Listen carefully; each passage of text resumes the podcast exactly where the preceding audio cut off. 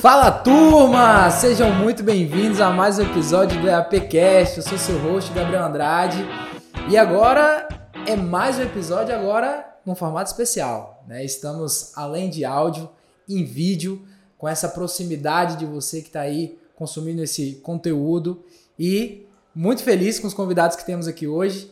Primeiramente, quero chamar meu parceiro e sócio Wagner Cunha. Show de bola, Gabi. Mais um episódio incrível com profissionais aí do campo de batalha, empresa referência no mercado. Tenho certeza que vai ser um papo que vai trazer muita evolução para a gente. Vamos firme. E hoje a gente vai falar de um tema que é muito presente na realidade da construção civil, que são a terceirização, serviços especializados e a forma de você fazer isso com eficiência, performance, processo. E nada melhor do que esses dois amigos companheiros aqui que eu tenho do, ao lado e com muita satisfação que chamo eles Rafael Teixeira. Opa, galera, boa tarde, tudo bom? Prazer imenso aqui estar com vocês. Agradecer primeiramente o convite aí, pessoal da EAP, Wagner, Gabriel, que é amigo. E vamos nessa, né? Falar um pouquinho aí do que a gente sabe. E Maruta, da RTEC Revestimentos. Boa tarde, Wagner, Gabriel. Boa... Assim, obrigado pelo convite. Né? Vamos ver o que a gente consegue compartilhar com a turma. Show de bola. Galera, ah, para começar, né, eu gosto de trazer a importância desse tema para quem está nos ouvindo, porque a gente fala aqui com o público da construção civil. E a gente sabe hoje da quantidade de empresas especializadas que a gente tem no, no setor, né? que prestam um serviço executando uma parte do processo da construção em si, e a necessidade de cada vez mais a gente especializar esse processo, fazer isso com eficiência. Mas para a galera entender, eu queria que vocês, né, vou chamar Rafael aqui para apresentar um pouco do que é e quem é a RTEC hoje no mercado. Legal. Então, a RTEC é especialista em fachadas de alto padrão, visando sempre as obras de médio e grande porte. E você usou um tema, um termo muito legal que é a terceirização. Acho que nenhum cliente final, construtor, ele está afim de terceirizar a dor de cabeça, né? Então, a ideia de ser especialista é trazer soluções, fazer com que a obra dê certo. E nisso aí a gente vai contar um pouco aqui como é que a gente trabalha e acho que vocês ouvintes vão poder avaliar se é o modo que a gente está agindo faz sentido ou não faz sentido. E uma coisa que é legal também, né, eu vejo aqui uma união de muito potencial, né, que é exatamente essa conexão do universo da construção civil com o universo da indústria de alta performance, né? E Maruta que teve essa experiência. Conta um pouco pra gente, Maruta, como é que foi, como é que você chegou nesse processo de estar tá na construção civil? Legal, é um prazer aí poder compartilhar com vocês a história. Mas o, o, é o banho que você falou mesmo, né? O, eu não sou da área da, da civil, sou engenheiro mecânico, eu venho da indústria automotiva, trabalhei um tempo na indústria eletrônica também. E quando eu comecei a trabalhar junto com o Rafael, eu acho que eu o que eu consigo contribuir na, na RTEC é justamente trazendo um pouco do processo, né, do que já é comum na indústria e trazer aqui para o nosso segmento da construção civil. E existe ainda um gap muito grande, né? O, na construção civil a gente ainda tem muitas coisas que são ainda padrão é, antigo, convencional, e a gente tem muito, enxerga muita oportunidade de trazer esse processo de profissionalização ou industrialização dos processos, né? Então, acho que é nesse ponto que a gente tem trabalhado muito forte. E aí eu acho que a gente vai poder compartilhar um pouquinho da experiência que a gente tem tido. E tem muitas coisas que a gente já validou, né, ver que funciona. É, era esperado realmente que funcionasse, mas assim a, a experiência, o, você colocar na prática e ver o processo andando é uma coisa que é muito prazerosa. Então é, é, a ideia é compartilhar um pouquinho dessa história com vocês. Sensacional, Maruto. E você traz um ponto já assim muito interessante que eu queria debater com vocês, que é a questão da industrialização. Se você parar para pensar, o que é uma obra? É um fluxo de processo. Você tem processos executivos que vão sendo conectados e liberando outros processos executivos. Né? Por exemplo, você faz alvenaria, você vem com reboco, você vem com. É uma sequência, é uma indústria, é um fluxo de produção. Isso é uma provocação que, inclusive, a gente traz aqui, a gente enxergar uma obra como esse fluxo de processo, porque a partir do momento que você enxerga a obra com um fluxo de processo, você consegue mapear onde são os pontos frágeis, as restrições, e resolver as restrições e potencializar o resultado da obra. Então, essa é uma provocação. E esse tema da industrialização ele é um tema muito interessante, porque a industrialização dos canteiros de obras ele vai te trazer performance, ele vai te trazer produtividade, ele vai te trazer você ter mais assertividade dentro do prazo. Dentro do custo, que esse é o grande desafio no fim do dia hoje das obras. Qual que é o resultado dentro de uma obra? Você entregar lá no prazo, você garantir o seu orçamento, entregar um produto de qualidade para o seu cliente e garantir a segurança dos colaboradores que estão envolvidos nesse processo. E até já passando a bola para vocês, é, diante do processo que vocês trabalham, né, que eu particularmente eu sou muito fã, né, eu gosto muito né, da, da questão da fachada com a CM, isso traz produtividade. Como é que vocês enxergam né, a industrialização? Quais são os benefícios que vocês enxergam com o processo executivo que vocês trazem como entrega para o cliente final? Eu queria enxergar, enxergar a visão de vocês em relação à questão da industrialização e produtividade que vocês trazem para o seu cliente. Vamos lá. É, acho que no, na base de tudo né, é custo, é qualidade. Né? Então a gente trabalha muito forte na questão do planejamento, porque se você não tiver um planejamento bem feito, se não tiver um objetivo bem definido, você não sabe nem medir né, no final do, da sua obra qual é o resultado que você obteve.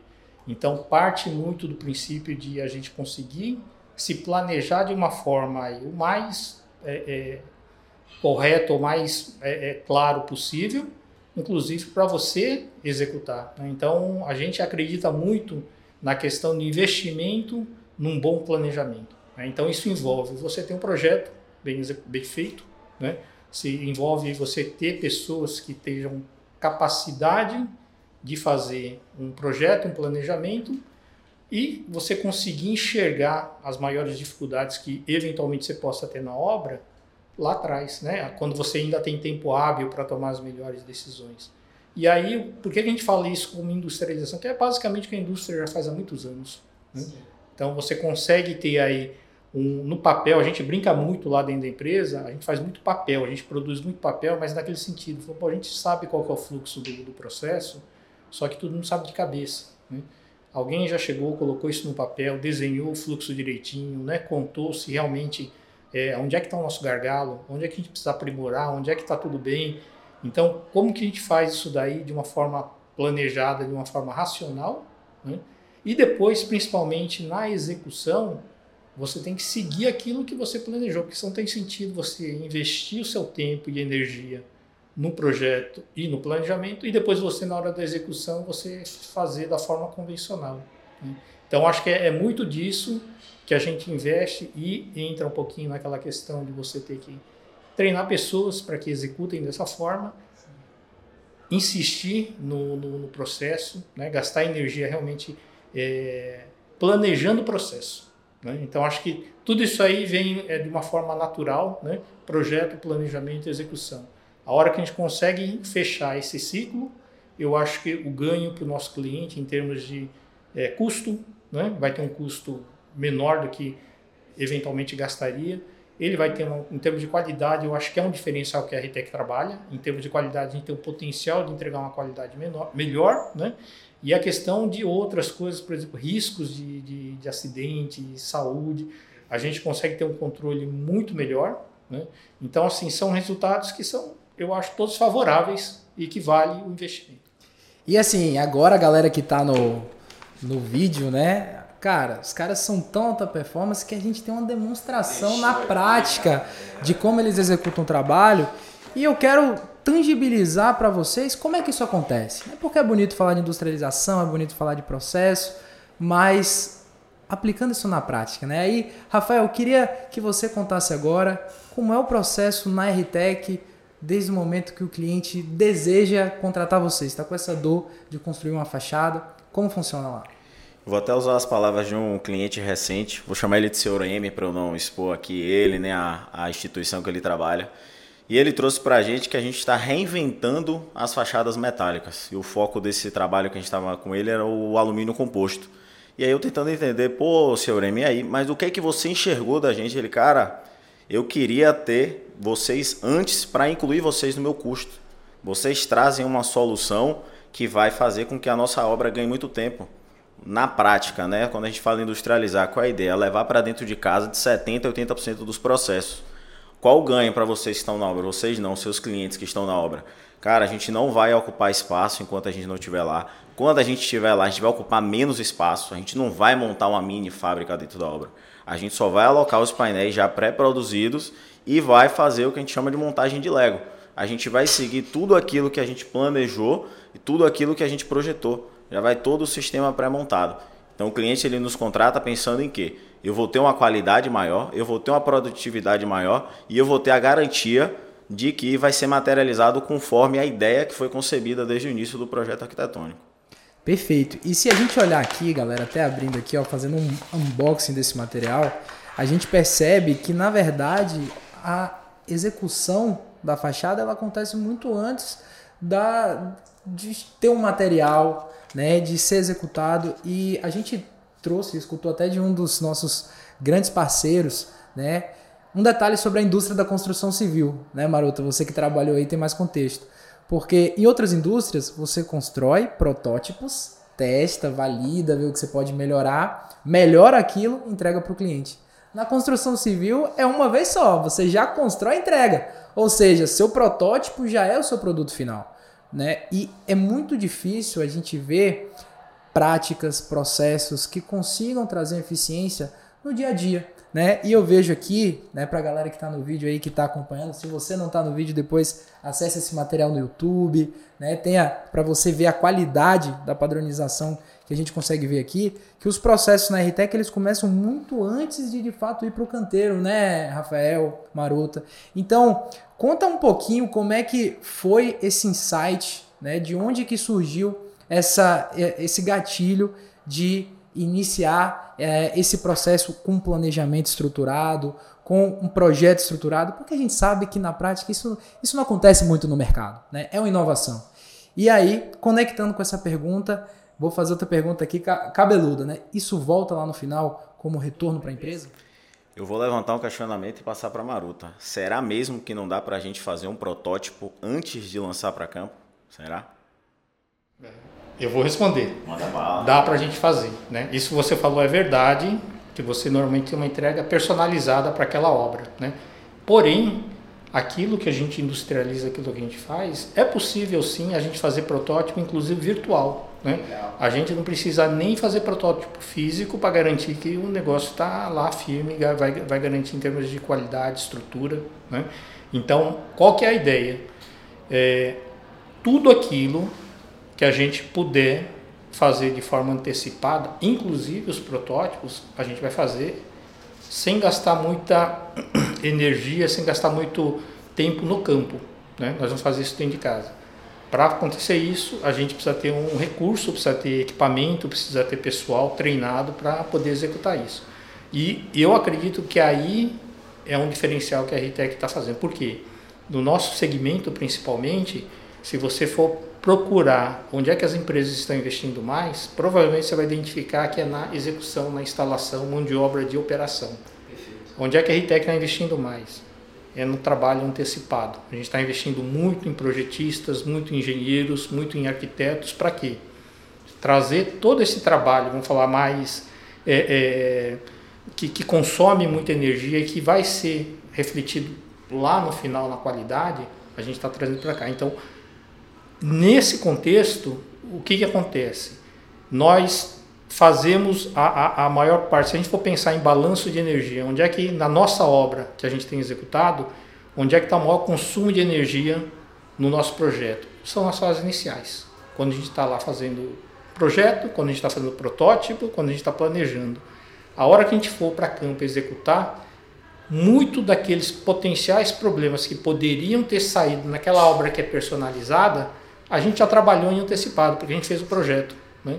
Então ali a gente tem oportunidade, pô, encontramos dificuldade, tem alguma coisa diferente que a gente não havia experimentado ainda, nós fazemos isso nessa fase e aí na hora que a gente vai executar, né? então vai ser um período mais longo dentro de casa, brigando com processo, brigando com soluções de engenharia. A hora que tiver tudo já bem delineado, bem definido, a gente faz a manufatura das peças dentro de casa né? que às vezes demandam fazer protótipos para a gente validar a manufatura também. Tudo isso é feito, a gente bota no caminhão. A hora que chega a etapa de instalação no cliente, normalmente é uma etapa mais curta. Né? Podem acontecer algumas, é, é, alguns imprevistos, chove, né? É, eventualmente danifica o material que a gente tem que fazer algum, algum retrabalho, mas são coisas assim mais simples de, de serem resolvidas.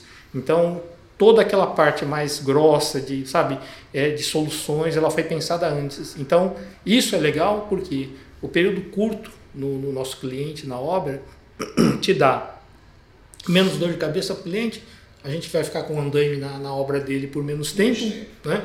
É, vai ter menos risco de você ter qualquer tipo de acidente com, com o seu pessoal, com o pessoal da obra, né? Então, é, e, e o prazo que a gente programa para fazer isso aí também já é previamente programado.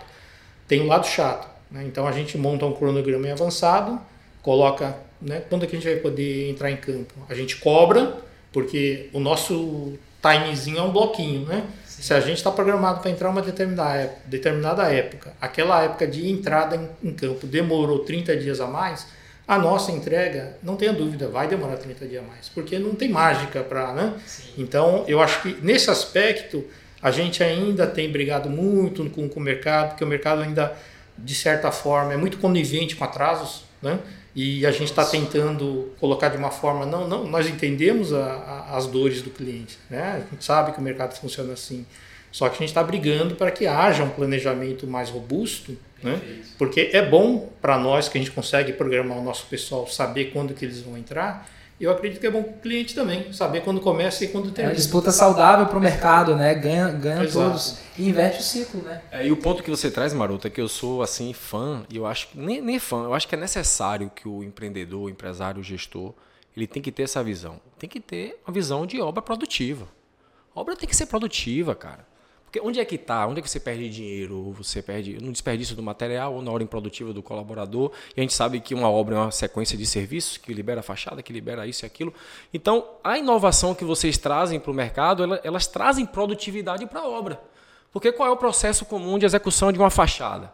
É, a gente está ali, começa ali com o tratamento da fachada, tem chapisco, tem reboco e tem o revestimento, que pode ser uma pintura, que pode ser uma pastilha. Aquilo ali são vários processos executivos, são várias balançadas. Né? Desce uma vez a balança, o andaime, balancinho, não sei como é que chama, mas como é que o mercado pratica, vai sobe de novo, vai faz de novo, vai desce de novo, sobe de novo. Aí você vem com a solução que você faz uma vez só, lógico, tem um tratamento ali que já está compatibilizado com o projeto que a gente estava conversando aqui nos bastidores, né? Você falou ali, ó, Wagner, aqui, eu já, eu já, meu projeto de fachada, ele já sai compatibilizado com o projeto de estrutura, que eu já sei onde vai ter o chumbamento das placas. Isso vai otimizar, isso vai trazer produtividade para as obras. Então, isso é necessário.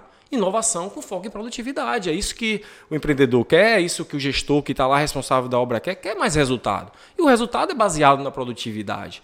Né? Então, assim, eu enxergo que o processo de vocês trazem muito essa produtividade. E um dado que, que Rafael até me falou, que eu queria até explanar um pouco mais, Rafa, que você colocou, que você me disse, Wagner, 70% do meu processo é dentro de casa. Fantástico isso. E 30% é dentro da obra. Eu queria que você explicasse mais isso para a galera, o que significa essas porcentagens de acordo com o trabalho de vocês. Vamos lá. Quando houve um, houve um fechamento de um contrato, o cliente lá assinou. Qual a primeira etapa que a gente vai trabalhar? A gente vai trabalhar no projeto executivo disso certo? E o planejamento. Meu amigo aqui, Maruta, ele é que cuida de todo o planejamento da obra. Então ele desenhou todos os passos, chegou, conversou com a área de projetos, conversou com a área de produção, conversou com a área de suprimentos e a área de instalação. Cada um chegou ali, chegamos num acordo do planejamento total. Qual é a ideia? Vamos agora sentar e projetar. E projetar a gente precisa de todas as disciplinas envolvidas. Vamos imaginar, a gente está numa fábrica de pneus, certo? Agora são vários prédios e lá nós temos testeiras metálicas, fechamentos laterais a fazer. A gente tem que conversar com quais empresas? A empresa da estrutura metálica, a empresa da cobertura e a empresa do forro. E a gerenciadora tem que ter a gente como parceiro. Ela tem que confiar a gente falar assim, ó, eu preciso desses caras aqui, eles se conversem, eu vou gerenciá-los todos, mas confio que cada um entende a sua disciplina e vamos lá traçar um belíssimo projeto. Para quê? Na hora de passado tudo isso, passou a fase de projeto, passou a fase de produção, aquela janela, como o Maru está citando, é muito pequena. Só sobrou 20 a 30% lá. A gente não pode errar nessa janela. Por quê? Existem outros projetos em andamento e a gente trabalhou muito para aquilo dar certo, antecipando todos os gargalos. Então não dá para a gente chegar na hora e olhar para a estrutura poxa, aquele perfil não está onde deveria estar. Não é essa ideia, cara. É lá em antecipado, com as outras disciplinas, como é que funciona, isso aqui mesmo, me dá sua modelagem. A gente trabalha com o sistema BIM, então é mais fácil para a gente até a visualização da coisa. É muito difícil quando a gente estava conversando lá atrás, Maroto me provocou. Pô, porque a gente não trabalha com 3D e tal. Vamos lá. 3D, depois agora bora para metodologia mesmo BIM. Porque todo mundo visualiza melhor. Você imaginou uma, um prédio, você gera 100 pranchas. Numa modelagem 3D você está com o modelo, meu amigo. Vamos rodar aqui, vamos ver o que tem de gargalo. Bota lá o 4D, que é o tempo para a gente enxergar quando entra cada disciplina e ver se não tem gargalo. Porque o tubo não vai passar na parede depois de pronto, né? Então, tudo tem que estar tá ali muito bem desenhado. Compatibilizado, não é verdade? São diversas disciplinas Exatamente. e isso gera produtividade. E é uma pergunta que passou aqui por todos, mas é: isso gera resultado final? Isso gera caixa para a RTEC? Gera. Agora, falando comercialmente, na minha área, eu sou da área técnica e comercial. A gente é meio um peixinho fora d'água aqui na nossa região. A gente se equipara a empresas de fora, de Recife, de São Paulo, os grandes players do Brasil. Quando a gente pega o comparativo com eles, sim, a gente tem um preço competitivo, principalmente aqui dentro da base. Mas quando olhamos os players local que trabalham de uma forma, vamos falar assim, mais antiga, um pouco menos aprimorada, a gente vê que a gente não consegue chegar ali, nem estamos aqui para nos posicionar, rebaixar o nosso custo àquele ponto, né? o nosso valor de venda, na verdade, àquele ponto. Nossa ideia é vindo numa remada e, de novo, olhando para o cliente que fala, pô, vocês estão reinventando, eu queria ter vocês no custo lá na hora da fase de conceito na obra, isso é perfeito. Se a gente puder captar esses clientes na fase inicial, é o que a gente vem, vem colhendo agora, né? Plantando lá atrás, a gente vem colher agora, cara. Grandes projetos que os clientes vão enxergar o valor e vão pagar o nosso preço. E isso é muito legal que a gente fala aqui, isso é, uma, é a prática de gestão vende. Por quê? Porque agrega valor. Isso não é para ficar bonito um material, um portfólio. Isso é para agregar valor. E você falou uma coisa legal desse 70%, que muitas vezes você mede 70% da produção com a peça dentro da fábrica. Por quê? Porque você produziu, você fez esse processo. Olha o risco que você tira de todo o processo e a economia de custo que isso traz. E isso é muito interessante porque você consegue reverter em lucratividade, de fato, esse processo de gestão né, para o caixa da empresa e por diferenciação. Gestão vende. Agora, um ponto importante a se tratar disso é que mais do que uma empresa técnica de serviços de engenharia, eu vejo que vocês precisam ser também uma empresa de educação, capacitação de pessoas, porque para fazer isso acontecer é, são necessárias pessoas especializadas e sabemos aqui que não é isso que a gente encontra no mercado comumente. Ou seja, como é que é formada essa cultura RTEC? Como é esse processo para vocês de cultura e processos com seu time? falar, É, acho que é um ponto legal de ser abordado, porque isso, recentemente a gente teve discutindo lá dentro da, da empresa, é, porque a gente está numa fase de crescimento, procurando novas pessoas no mercado, e o debate era se você quiser encontrar gente preparada, pronta para sair jogando, talvez a gente não encontre. Né? E aí, qual que é a, a conclusão que a gente chegou? Falou, talvez a gente tenha que dar um passo atrás pegar um pessoal um pouquinho menos rodado, né? É, eventualmente pessoal recém-formado, né? que começou a trabalhar no mercado agora, e trabalhar na formação desse pessoal. Né? Ainda mais com essa mentalidade que a gente está adotando. É, não se ensina nas escolas, não se ensina na faculdade, ou se se ensina é muito teórico. A gente precisa fazer com que as pessoas entendam qual é a metodologia, qual é o conceito, para a gente poder conseguir ter resultado. Né? Então, o desenvolvimento do pessoal é um dos pilares, é importante. A gente precisa convencê-los primeiro de que né, a gente está num, num, caminho é, que faz sentido para cada um deles. E com isso, eles engajados, a gente consegue é, é, implementar de uma forma robusta isso que a gente está pregando. E a gente criou a empresa há três anos atrás, três anos e meio mais ou menos. Né? As pessoas que estão trabalhando hoje na empresa, pô, a gente tem orgulho de dizer que a gente já formou nesse curto período de tempo, a gente já formou uma massa crítica que entende que a gente vê o pessoal com brilho nos olhos e falou, pô, nós estamos né, enxergando que estamos fazendo alguma coisa diferente aqui. E isso vai alimentando. Então, quando vem gente nova, né, a gente precisa fazer esse processo com essas pessoas que estão entrando também na, na companhia, que no fundo é para consolidar essa cultura. Né? E decisões rápidas, né? Falou, pô, legal, a gente gosta muito dessa questão de pegar gente nova, que a gente vai é, é, moldar de acordo com aquilo que a gente pensa. Só quando a gente entende que não é compatível, não deu match, a gente precisa ter decisões rápidas e falar, puxa, né, não é questão aí é, de ser bom, ruim, é bonzinho ou, ou, mal, não, mas é questão realmente da empresa. Né? Não deu matching, a gente fez um plano, não funcionou, a gente tem essa questão da decisão rápida. Né? Então acho que isso aí faz parte. E voltando uma parte que só na hora que a gente estava discutindo, se a, a, gestão vende, né?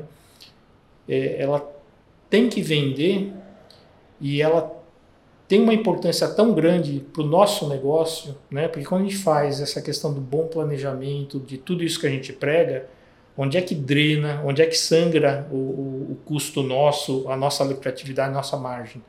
A hora que a gente não se programa ou se programa errado, você programou lá para ter o seu pessoal em campo durante 20 dias. Esse pessoal ficou 30, 40 dias. Aquela margem que a gente foi lá, calculou na época que Rafa fez o orçamento, cheguei em condição que zeramos, né? Trabalhamos, gastamos toda essa energia e a gente perdeu porque a gente estendeu uma atividade que não deveria acontecer, né? Então, se a gente não tiver esse controle muito é, bem feito, a nossa lucratividade vai para o ralo. Né? Então, a gente não está fazendo isso para né, ser diferente, para qualquer outra coisa, a não ser como negócio. Para a gente conseguir ter a nossa lucratividade, a gente precisa que isso funcione. Né? Então, é bem esse é o que puxa a gente. Perfeito, Maruto. E foi até o ponto que eu discuti sobre produtividade. É, estamos discutindo aqui é, execução de fachada, alumínio composto. Mas dentro de uma obra tem diversos outros processos executivos que precisam ter esse foco em produtividade. Imagina se você perde tantos dias ali, um serviço perde tantos dias aqui a colar. Por isso que o construtor, o empreendedor, ele precisa olhar para vocês e falar, cara, essa galera tem que estar perto de mim. Eu tenho que ter inovação que foca em produtividade. Eu tenho que contratar mesmo a execução de uma fachada em alumínio composto, colocar aqui para dentro, porque independente que inicialmente ele ache que você tem um custo por metro quadrado um pouco diferente, mas isso te traz valor agregado em outras questões de você trocar o fluxo de trabalho de diversas pessoas para fazer uma fachada convencional, que a gente sabe que é, que tem um risco de segurança elevadíssimo, porque é andaime, tem que montar isso, aquilo, mais material que suja a obra, limpeza, descarte de resíduo. Vocês é uma obra limpa, é uma obra que traz a, a limpeza, a produtividade ali na, na, essência do trabalho. Então, assim, eu reafirmo isso. Eu acho que o empreendedor, o construtor, ele tem que estar focado em inovação. Inovação que traz produtividade. Eu vejo o trabalho de vocês muito nesse, nesse direcionamento. E eu queria saber de vocês, né? Como você falou muito bem, Maruta, Rafael, da estratégia de negócio por trás dessa eficiência de processos. No final do dia, a gente está falando em poder escalar, em poder fazer mais, em poder fazer melhor. E isso é visível por, por se tratar de uma empresa com. Eu sei que o know-how é mais de 10 anos nesse mercado, mas a estrutura da RTEC hoje nesse, pô, podemos falar nesse jovial espaço de três anos, mas dominando o, o, mercado e atendendo as melhores e maiores obras da região, né, do entorno. E para as empresas, né, para o profissional que está ouvindo a gente, porque quando a gente fala de indústria da construção civil, qualquer um que tem uma empresa na área de construção pode adotar essas boas práticas. Só que aí tem aquela questão de mitos e verdades. Todo mundo acha que, pô, isso é, isso é inatingível, eu não tenho às vezes um know-how. O que, que, você, que, que vocês consideram aí é, mitos e verdades nessa implementação de processos, né? nessa, nessa possibilidade de você estruturar? Porque um dos mitos que eu vou trazer aqui, por exemplo, poxa, fazer esse processo na empresa encarece. Né? Fazer esse processo, eu preciso talvez trazer um conhecimento é, de fora, eu não consigo fazer aqui dentro de casa com essas pessoas, né? Como é que vocês veem essa, essa visão de iniciar esse processo de profissionalização do negócio? Eu gostaria de responder até por Maruto ele ter a gente ter se juntado num determinado ponto e eu não tinha essa cabeça de processo, não tinha essa cabeça de vamos sentar, vamos projetar. Era pegou o projeto arquitetônico, paginou X para um lado, X para o outro para cima, já era. Aquilo ali era o nosso guia, nosso projeto. E quando o Maruta trouxe toda essa ideia de vamos sentar, bora planejar, bora projetar, ele trouxe de uma forma que eu não preciso de um software para isso, eu não preciso trazer um consultor de fora, eu preciso que a ideia seja simples e todo o time entenda. Todo o time participando, cada um contribuindo, às vezes a ideia mais boba é aquela que vai funcionar. Então, pô, vamos fazer um Scrum todo dia de manhã, um alinhamento, etc. Bora. Como é que a gente faz? Qualquer coisa, abra uma planilha de Excel aí. Não preciso do Trello, essas ferramentas são legais. Mas se às vezes a gente fica, não, preciso da ferramenta tal, às vezes é paga. Às vezes preciso trazer um consultor de fora para resolver um problema. Tudo isso às vezes vai drenando até a nossa forma de pensar, sabe, de uma forma negativa falando. E às vezes a gente perde o mindset de vamos fazer de uma forma fácil e que funcione. E isso acho que é essencial para o empreendedor, para o empresário que já está na caminhada, ter a visão de que tem que ser feito de uma forma simples e prática que é isso que vai, vai gerar até a cultura da empresa. Se você pensar, quebrou ali o negócio, eu vou chamar fulano de tal, que ele é o cara. Às vezes você podia chegar ali e apertar a porca, cara, resolver o problema. Só que você passa essa mentalidade para o seu colaborador. No outro dia, quando quebrar, você não tiver. É o líder. Seu colaborador fazer o quê? Ele vai meter a mão para consertar? Não vai, cara. Ele seguiu o seu exemplo. Ele vai lá e vai pagar um cara e vai resolver a situação. E tem outra coisa, nos bastidores a gente estava discutindo um, um, desses mitos, né? É a questão da tecnologia, a tecnologia é cara, a tecnologia é inviável. A gente tem usado muito o escaneamento de, de superfícies, que não é uma tecnologia recente, assim, sabe? Já usado na indústria há anos, né? E quando a gente apresenta isso na aplicação da civil, o pessoal fica impressionado, né? Acha que o equipamento é, é caríssimo, a, o manuseio é extremamente especializado. Concorrente, se não estiver vendo o podcast, aí vai a hora, vai estar tá dando de bandeja aí, ó. Mas é uma coisa que a gente fala isso aí de forma muito aberta, porque não é segredo não, isso aí é, né? É, você não precisa investir um capital grande comprando equipamento de última geração, contratando profissionais especialistas naquilo. Não esses equipamentos são alugáveis, né? Você consegue ir lá, tem empresas que trabalham com isso daí, você aluga, pega uma diária, duas diárias, né? O manuseio desses equipamentos não demanda um treinamento de um mês. Né? O treinamento que o nosso pessoal fez são um treinamento de um dia, dois dias. Você é habilitado a utilizar, desde que, lógico, você conheça ferramentas de CAD, projetista, tudo, mas é, é, são coisas muito viáveis. Então, você aplicar, investir na aplicação de uma ferramenta dessa de tecnologia, você ganha em termos que aí conta a produtividade. O tempo comparado com você ir lá com uma trena ficar tirando medições num, num edifício, você ganha um tempo enorme. A qualidade da informação que você consegue é incomparável com a que você utilizaria de forma convencional. Então, é algo que, sabe, não tem segredo, não é tecnologia de última geração, são coisas já existentes só que a aplicação ainda não está muito comum, né? Então, fosse, poxa, a hora que você fala a primeira vez, o cara fica meio assustado, o cara vai me cobrar caro. Fala, não, não, não, não vai encarecer, pelo contrário. Eu sempre prego que o uso mais intensivo do conhecimento da tecnologia no pacote como um todo, ele vai ao contrário, ele vai tornar mais barato o custo total. Né? Ainda a gente não conseguiu chegar nesse ponto porque a gente depara muito quando a gente vai fazer orçamentos, você corre no mercado onde tem muitos autônomos, né? tem empresas que não são formalizadas, e aí quando você né, coloca lá o nosso orçamento, que você recolhe todas as taxas, faz tudo, é, tem, tem um valor limite nosso que a gente não pode baixar, porque também a gente não pode operar no, sem margem. Então, nesses casos, a gente está trabalhando ainda para identificar exatamente o nicho. Tem, tem obras que a gente já não, não é, participa, conversa, mas na hora de fazer orçamento a gente até indica outras empresas, porque a gente concorre com um, um, segmento autônomo que a gente, nesse caso, a gente não é competitivo. Nós somos competitivos sim, com, com as empresas que estão estruturadas, que né, entregam uma certa garantia na, é, na execução da, da obra, mas não com 100% do, do segmento. Né?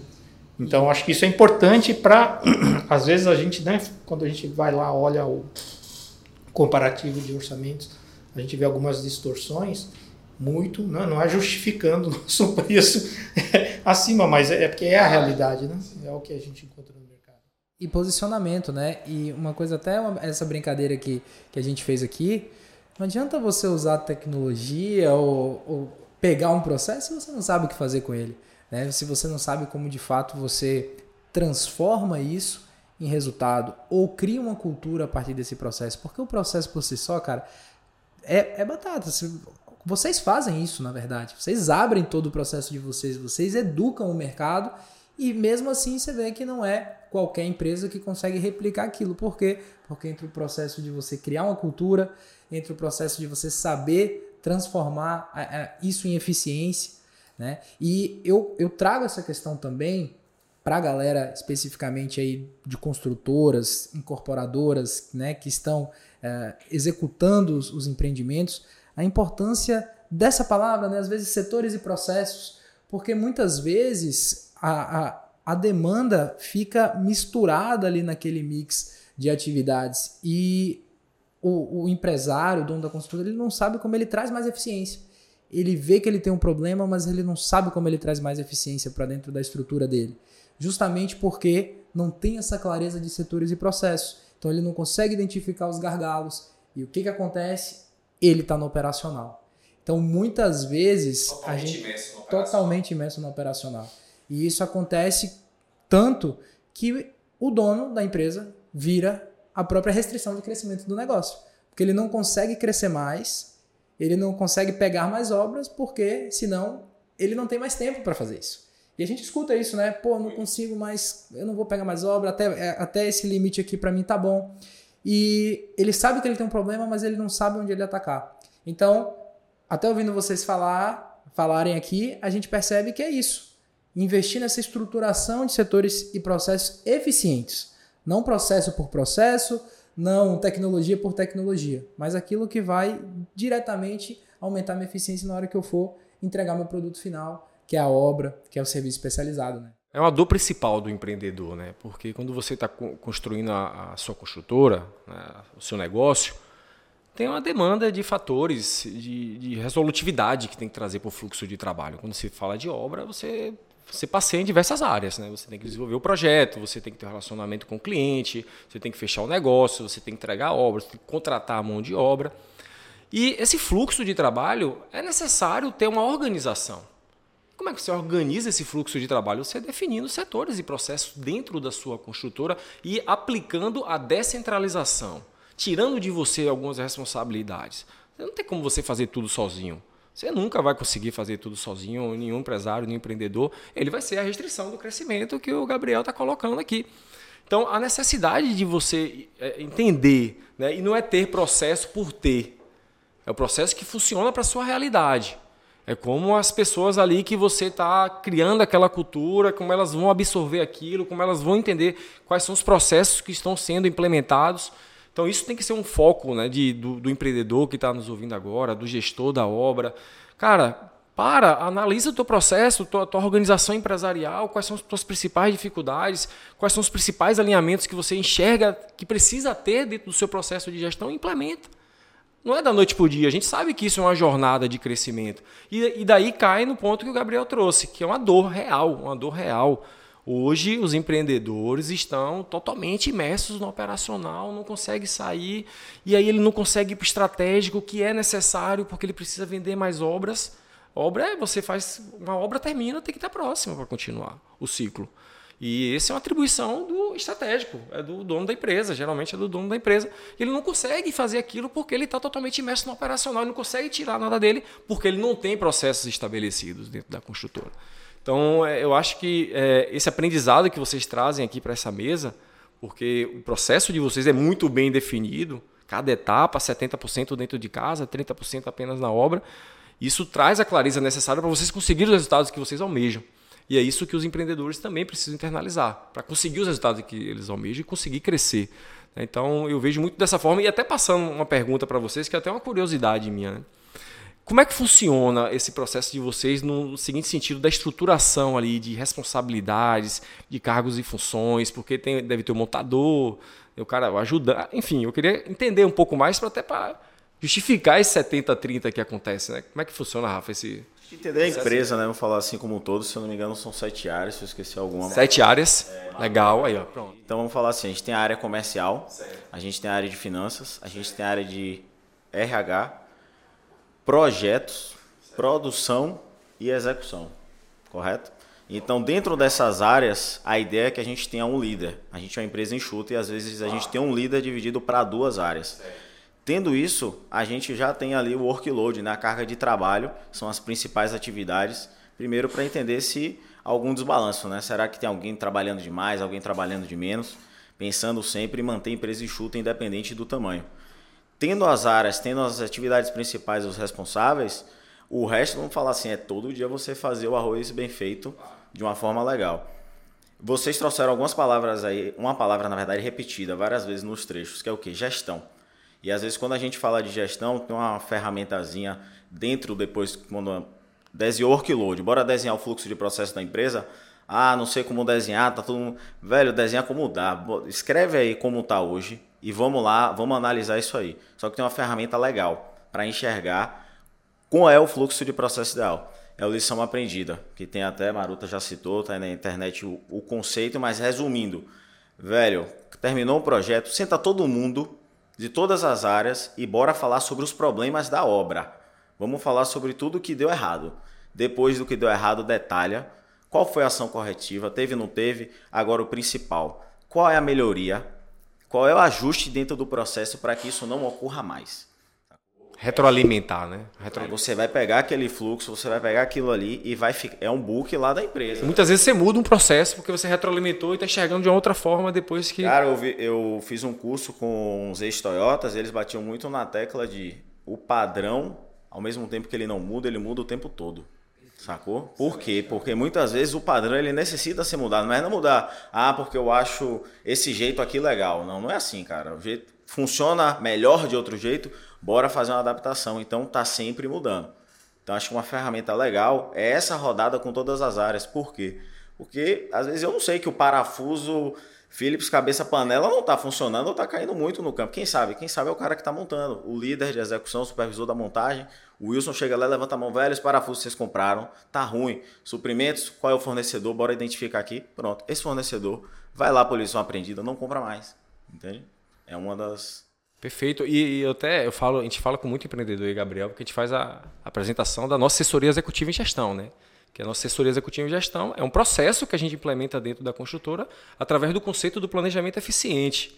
Que a gente aqui é, acredita demais na teoria das restrições desenvolvida por Goldrat no livro A Meta, que é amplamente difundido na indústria, inclusive é a base teórica do nosso trabalho da assessoria executiva em gestão. E, cara, eu, eu sempre falo, velho, beleza, tem que viver operacional né? Ah, eu vou construir uma empresa e não vou viver operacional. Acho que isso não existe, no meu ver.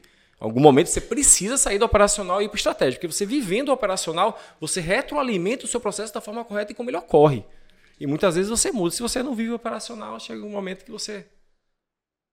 E isso me remete também a um ponto-chave que é o papel da liderança nessa implementação da alta performance. Que é a partir do momento em que você vira um replicador dessas pessoas, formando essas pessoas. E isso que o Rafael trouxe é muito legal, porque a partir do momento que você tem essa estrutura de áreas, você precisa dos líderes de cada negócio. E cada um vai ter sua respectiva responsabilidade, cada um vai ter sua respectiva entrega. E é importante isso, porque eu tenho certeza que muitos profissionais é, veem a, a, a sua carreira como principalmente técnica, né, falando de construção civil, como, poxa, atingir esse nível. Qual é a minha função agora, quando a gente fala de gestão? Formar novas pessoas. Porque é dessa forma que a estrutura cresce. Porque, de novo, a gente volta ao ponto que a gente iniciou. Gestão é para eficiência, é para maiores resultados, é para você conseguir fazer mais obras simultaneamente. E como é, Rafael, lá esse, é, assim, é, essa estruturação dessas lideranças, né? Como é que é para vocês isso lá na, na RTEC? Vou dar uma palavra para Maruta, na verdade, porque ele é um cara bem provocador nesse sentido, sabe? Ele dá umas cutucadas, tipo assim, pô, mas e aí? Daqui a um ano você quer ganhar quanto? Você quer trabalhar, você está trabalhando com o que você gosta? Ele faz tipo de provocação para ver aí como a pessoa reage. É, um pouco é da experiência de trabalhos anteriores, né? Porque quando você trabalha numa corporação muito grande, é, empresa multinacional, você é um pouquinho mais engessado no sentido de, né, assim, pô, tem mais oportunidades talvez, né, mas você tem talvez um pouco menos de acesso às informações, né? É, quando a gente compara com uma empresa pequena, de pequeno porte como a nossa. Né? Então você tem um acesso mais direto, a gente lá conversa diariamente com 100% do nosso pessoal. Né? É mais fácil de você entender a expectativa de cada um, o que cada um quer, o quanto está motivado, ou eventualmente o quanto está desmotivado, né? para a gente conseguir ter essa percepção de o que, que a pessoa tem de expectativa. Porque quando a gente fala na liderança, na questão da formação da liderança, acho que um primeiro ponto que a gente precisa entender é que a pessoa quer ser líder. Né? Se a pessoa não quer, pô, não adianta a gente ficar insistindo tal. A pessoa às vezes tem aquela, sabe, fala, oh, eu quero fazer esse meu serviço aqui e tal, alguém me dê as direcionais, os direcionais e eu estou feliz assim. Se for assim, tá tudo certo. Tá tudo certo é muito né? bom, é bom ter pessoas Exato. vai ter pessoas Vai ser assim, feliz né? assim. E tem aquelas pessoas que não, que já enxergam isso, pô, tô começando agora, mas eu, eu tenho sim que me desenvolver nesse lado da gestão. E, e como a gente ainda é uma empresa muito jovem, a gente está nesse processo de formação ainda, né? Mas está nos dando aí a possibilidade, a oportunidade de trabalhar muito próximo dessas pessoas para chegar um papo reto mesmo. Você chamar para conversar, falar, meu amigo, vem cá, né? Nós estamos passando por essa fase que iniciamos, já tivemos uma pequena rodagem, nós estamos enxergando uma perspectiva boa de crescimento, de aumento de time. Qual que é o seu interesse? Né? É, você tem essa, essa vontade, você quer se especializar em que? Em logística, em suprimentos, em projetos? O que, que você quer fazer da vida? Né? Então, acaba criando essa oportunidade. E não é porque a gente é bonzinho também, voltando sempre a esse assunto, não é que para nós realmente é negócio, né? porque a gente enxerga que isso daí É um está atrelado a resultados. Né? E a gente fala de uma forma muito franca com o pessoal, para que o pessoal tenha esse correto entendimento e que isso instiga a pessoa a correr atrás. Né? Então, eu acho que essa questão da boa comunicação é essencial. E o pessoal tem que, na verdade, confiar naquilo que a gente está falando, porque se eles não confiarem, achar que a gente está falando da boca para fora, não vai adiantar nada. Né? Então, acho que parte dessa questão de você criar a confiança, um ambiente de confiança, as pessoas acreditam naquilo que a gente está tá falando, mas elas só acreditam na medida que na rotina elas entendem que aquilo que a gente está falando é realidade. Né? Então, existe sim essa preocupação da gente manter o ambiente. De, é, um dos pilares que Rafa mostrou lá na- no, nos bastidores, quando a gente falou, pô, a parte de saúde, né? É, é um dos pilares nossos. Não é só a saúde de usar IPI, IPC, você cuidar da obra, não. É muito da questão da saúde mental. Né? O quanto o nosso pessoal está lá com a cabeça legal, está tranquilo, e o quanto que a pessoa pode, com isso, fazer as suas entregas. Né? Então, acho que a gente volta à questão de, né? A gente falou muito de processo, a gente falou muito de gestão, mas a gente sempre volta à questão das pessoas. As pessoas que né? executam isso. A gente realmente acredita que um dos pilares aí fortes e, e tudo isso que a gente prega só dá certo porque hoje a gente tem uma equipe que realmente a gente sabe formou parte delas a gente tem muita sorte talvez de ter conseguido capturar algumas cabeças que compraram a ideia que estão junto conosco então acho que muito dessa evolução que a gente tem né é devido a gente as pessoas certas talvez hoje ocupando as posições certas, né? E fazendo o, o trabalho bem feito, que é o que acredito que esteja por trás aí é, de tudo isso que a gente tem falado da RTEC. Com certeza, e é isso que motiva e inspira o colaborador, né? Lideranças como vocês Será pelo exemplo, né? liderar pelo exemplo, fazem acontecer e a gente vê esse resultado na prática, né? Até trazer né, esses pilares que a gente falou nos bastidores, que os dois primeiros, eles até a gente fica brincando, será que não troca? Primeiro é gestão, primeiro a gente entende onde está antes de saber para onde vai, só assim a gente sabe o tamanho da caminhada. O segundo pilar são pessoas, a gente desenvolve as pessoas para aplicar essa boa gestão. A segurança é o terceiro, não só a parte física, EPIs, EPCs, de acordo com cada atividade, mas e aí a segurança mental. A pessoa tá legal ali, tá se sentindo segura dentro do ambiente, porque quando a pessoa se sente segura, a alta performance vem, isso é meio que natural, entende? A qualidade no sentido do- de fazer bem feito desde o primeiro momento, a excelência, cara. Faça um trabalho bem feito todo santo dia. A entrega, quinto pilar. O que foi compactuado, combinei, você é meu colega de trabalho, fiz um combinado, vou te entregar o projeto dia 29.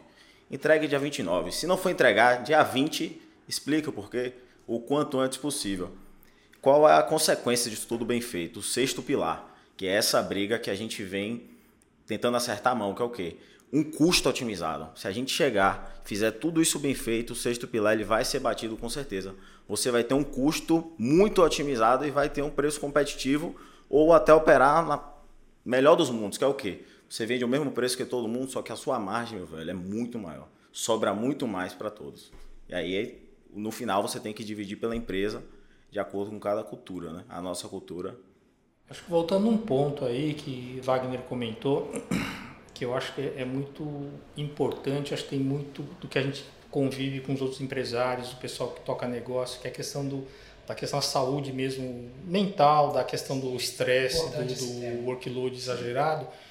E a gente já passou por isso, na verdade, em alguns momentos. Por quê? Quando a gente fala, fala Pô, hoje Rafa, ele está mais numa posição estratégica do que operacional. Né?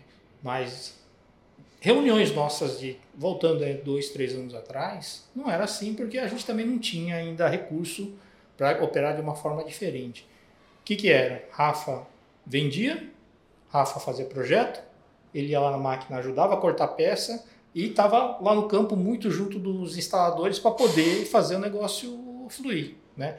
Ou seja, era um cara que tinha que estar tá, né, na frente da operação em todas as, as frentes. Né? Só que isso daí consumia muita energia né? e, principalmente, tirava aquele tempo para a gente chegar e falar, vamos sentar aqui para pensar um pouquinho no negócio, pensar um pouquinho, né, dois anos, cinco anos, como que a gente deve fazer a operação. Então, naquele momento era muito difícil, porque ou a gente fazia isso e vendia, ou não tinha como operacionalizar. Então, esse primeiro período para a gente poder estruturar, né, até a gente realmente ter um primeiro cara que falou, pô, contratamos um cara que vai ser o projetista nosso, que Rafa não vai precisar ficar ele fazendo o projeto. Nós vamos ter um cara que a gente treinou para que consiga fazer isso. Né? Da mesma forma que falou, poxa, durante a manufatura não precisa estar tá ele lá inspecionando para ver se o negócio está indo bem ou não está indo bem. A gente tem que desenvolver um cara para poder estar tá fazendo isso daí. E na instalação a mesma coisa. Então, demora um tempo, só que se a gente não tivesse talvez essa visão de que falou, precisamos pegar esse cara hoje que está lá, né? O cara cobra o tiro de meta, vai lá no meio campo para dar o passe, vai para cobrar o escanteio, vai cabecear a bola, é, realmente fica impossível de você conseguir estruturar o um negócio. Né? Então a gente passou por essa fase lá atrás, né? Até porque eu estava fora da operação, eu, eu, era um cara que já participava da sociedade, mas eu também não estava lá dentro da, da empresa. E a gente conversando muito essas ideias, falou como é que a gente faz para sair desse ciclo? Porque se a gente tivesse até hoje trabalhando dessa forma, talvez a gente não teria conseguido é, é, chegar nos resultados que a gente chegou hoje. Então passou por um momento de ter que estruturar e a discussão era exatamente essa. Falou, hoje quantos por cento está no operacional, quantos por cento está no estratégico? Eu estou 90% no operacional e 10% no estratégico, trabalhando 14 horas por dia. Falou, pô, não está muito legal isso aí não. Né? E quando a gente olha para a realidade hoje, né, tem muito ainda do operacional, Sim. sem dúvida, né, tem que ter isso aí, mas eu diria que, assim, certamente, mais de 50% do tempo, talvez 60% do tempo, as discussões nossas são mais estratégicas, né? não envolve muito a, parte operacional. Nós temos pessoas que sabem fazer isso daí, né? e que isso que permite a gente poder ter um pensamento um pouquinho mais para frente. Feito, Maruta, e, e, é justamente dois pontos que você traz na sua fala que eu vou enaltecer até para a galera que está assistindo a gente aqui, está tá ouvindo esse podcast essa jornada, o entendimento dessa jornada de saída do operacional para o estratégico não é da noite para o dia. A gente sabe. Percorreram as fases, né? Percorrer as fases. E o cara sabe que vai ter que percorrer essas fases. Mas ele tem que ter a visão, pegando a palavra sua, que é necessário trazer pessoas, que é necessário trazer uma estruturação, tirar muita responsabilidade dele para ele conseguir ir mais para o estratégico. Então esse tem que ser o foco do empreendedor. Porque existe essa falsa, eh, essa falsa, esse falso sentimento que o correto é a centralização Eu, a gente conversa com muitos empreendedores. Muitas vezes o cara tem dificuldade mesmo. Velho, não, não acho que não, tem que ficar em mim aqui e tal. Não quero delegar, eu não quero descentralizar. E, cara, esse não é o caminho correto. É o que às vezes chamam do empresidiário, né? O cara tá preso ali dentro da Tá empresa. preso dentro do seu próprio negócio, cara. E acho que tem uma faixinha do meio que às vezes a gente fala assim, vamos pular do operacional pro estratégico. Tem a faixinha do meio. Tem a faixinha do meio, a jornada. É o gerenciamento, porque o gerenciamento a gente foge do operacional, a gente está gerenciando às vezes nosso próprio processo, quando a gente está dentro de uma área, eu vou falar de minha área.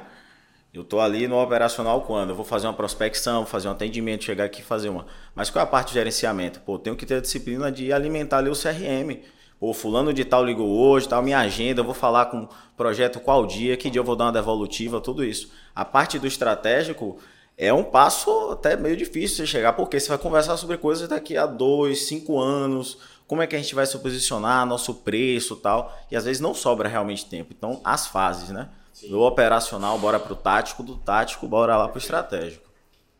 Que aula, né? É, pois é. Acho que temos aqui um matou bem, né? playbook para você, empresário, profissional da construção civil, que quer construir um negócio pautado em eficiência, né, através de processos, através de uma liderança colaborativa. Eu vejo muito isso de vocês, até na prática, a gente está aqui, vocês conseguiram perceber, mas para a galera, até para a galera que está no vídeo, mostrando para vocês a, Nível do galera. nível real, né? Aqui, por exemplo, é o nível de projeto executivo que eles entregam. E só a galera que tá aqui agora no, no vídeo, que agora a gente tá chato. agora a gente a tá- gente tem que evidenciar. Que Mas, poxa, né? você conseguir antecipar todas as etapas de uma fachada, que como o Rafael falou, né? Antes elas só iam para a obra e montava-se uma central ali na obra, hoje você ter tudo isso aqui, pô, é uma diferenciação. Então, o foco de trazer vocês aqui hoje é mostrar que sim, é possível, vocês fazem na prática, entregam isso em todos os projetos e obras que executam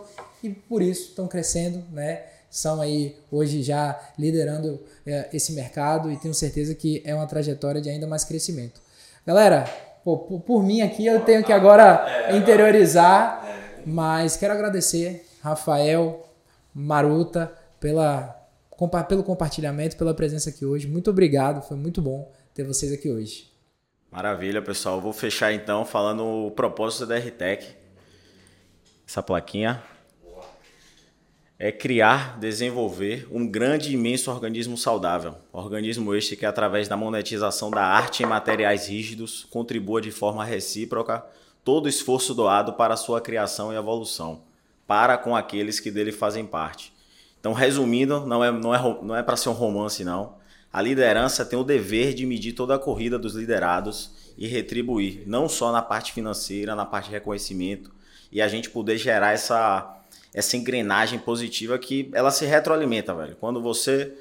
Quando as pessoas estão entrando na organização, elas entendem isso, cara, é só realmente você gerenciar, ter uma estratégia boa, que a coisa flui. Agradecer de verdade aí por esse convite, que a troca foi fera, viu? Massa, legal. Primeiro agradecer vocês dois aí pela oportunidade, muito bacana poder ter esse bate-papo com vocês. Aí a gente segue também a EAP e ver o que, que vocês têm produzido aí de conteúdo, o direcionamento que vocês dão aí para o mercado. A gente acredita muito nisso, né? E uma das coisas que assim que a gente tem aprendido muito é o seguinte: é, o que vale a pena é investir no conhecimento, né? Investir nas pessoas no sentido de você é, talvez tenha, seja um dos tabus, né? Pessoas assim são muito caras, é, não vão se pagar. Falou, pô, talvez tem que repensar isso. Às vezes um bom trabalho de consultoria, um bom profissional dentro lá da empresa com esse olhar de inovação, mas um olhar de, de gestão, de qualidade, de pessoas, está cuidando disso. Eu acredito realmente que vale muito a pena, né? Vai ser um bom negócio, né? Não é só uma questão de você fazer alguma coisa legal, não. É questão pensando em negócio, você vai ter uma margem melhor, você vai ter uma vida mais saudável, né? Você vai talvez escapar é, desse presídio que acaba se tornando o seu negócio. Vai ter uma vida mais legal, vai ter um negócio mais legal e vão ter pessoas trabalhando com vocês, um ambiente mais legal. Eu acredito muito nisso. Show, muito bom. Eu queria também parabenizar vocês. Pô, foi uma aula muito legal. Eu sou fã, já trabalhei algumas vezes com o sistema que vocês aplicam hoje. E continuar nesse ritmo aí, com certeza vocês vão crescer, vocês vão se desenvolver cada vez mais. Contem com a gente nessa jornada, somos parceiros.